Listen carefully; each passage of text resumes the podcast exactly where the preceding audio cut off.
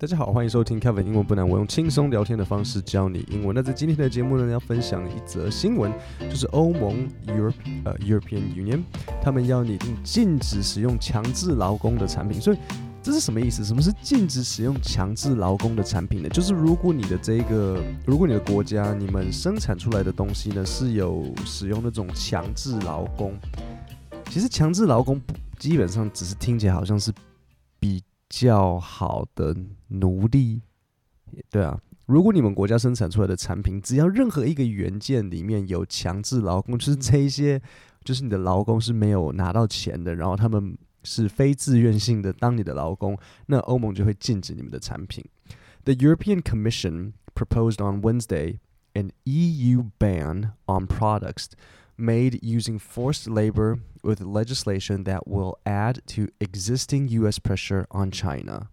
好，那所以这边有一个文法组合，就是 proposed on，然后某一个日子，比如说 proposed on Monday，proposed on Tuesday，proposed on Wednesday，就是在那一天提议。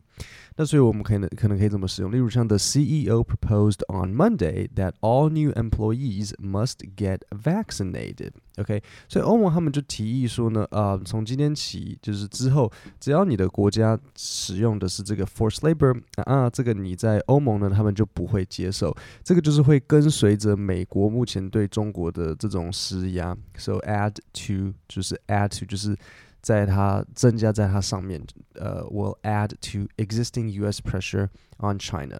The EU executive does not name any country in its proposal, but it follows a European Parliament call for such a law in June that highlighted concerns over human rights in China's Xinjiang region. 所以欧盟他们并没有指名道姓说哦吼吼就是你哦谁谁，他们并没有这样讲。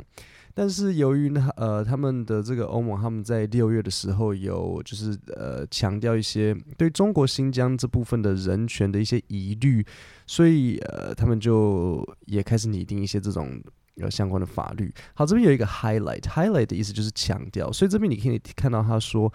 呃，不是啦，听到他说 highlighted concerns over，so 这是一个文法组合。首先，concerns over something 就是对于某件事情的疑虑，呃，某件事情的顾虑。记得它的介系词是 over，so concerns over 呃 something。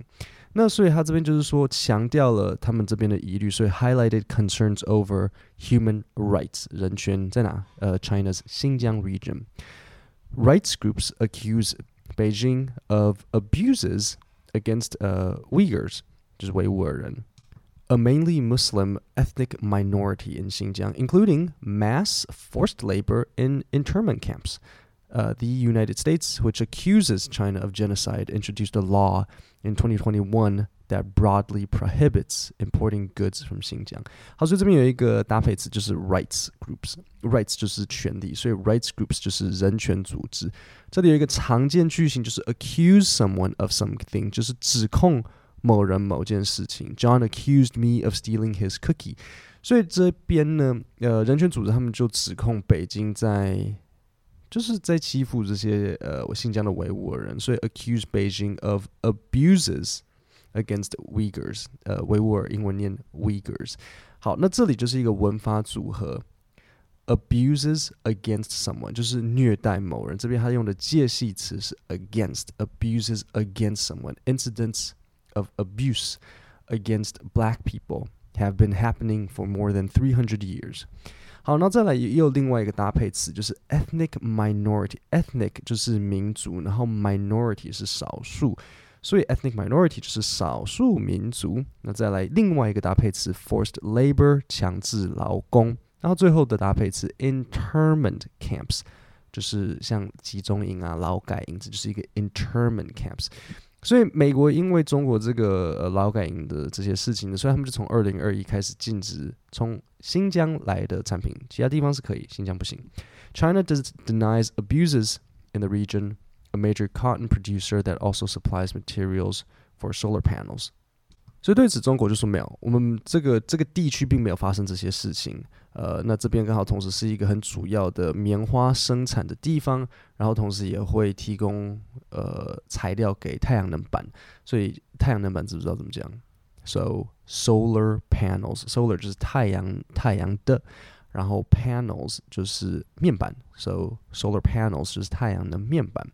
The ban should apply to all products, including components, and to all levels of production, from extraction or harvest to manufacturing, as well as to EU made products and EU exports. 好，所以这边的呃 components 的意思就是元件，所以他们的这一个禁令是呃全部的东西通通都包含，就是从元件呢、啊，然后 各种所有层面，呃，与生产相关的所有层面，所以这里有一个常见句型，all levels of something，所以他就说这个禁令是元件，然后甚至到所有层面的生产，to all levels of production，from extraction，从开采，extraction or harvest 开采或是采集，to manufacturing 到生产，as well as，呃，甚至。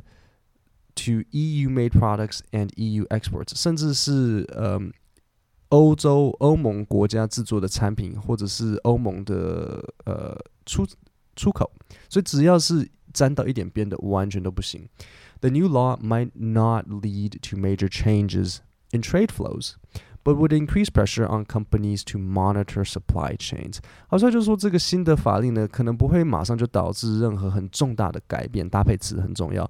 major changes in trade flows. Trade flows 就是交易的这种流向，but would increase pressure 会增加压力对谁 on companies to monitor supply chains，但是会对这些国，但是会对公司呢，他们施加压力去呃注意自己的生产线。 好，那我现在再重新念一次这一则新闻。The European Commission proposed on Wednesday an EU ban on products made using forced labor with legislation that will add to existing US pressure on China. The EU executive does not name any country in its proposal, but it follows a European Parliament call for such a law in June that highlighted concerns over human rights in China's Xinjiang region rights groups accuse Beijing of abuses against Uyghurs, a mainly Muslim ethnic minority in Xinjiang, including mass forced labor in internment camps.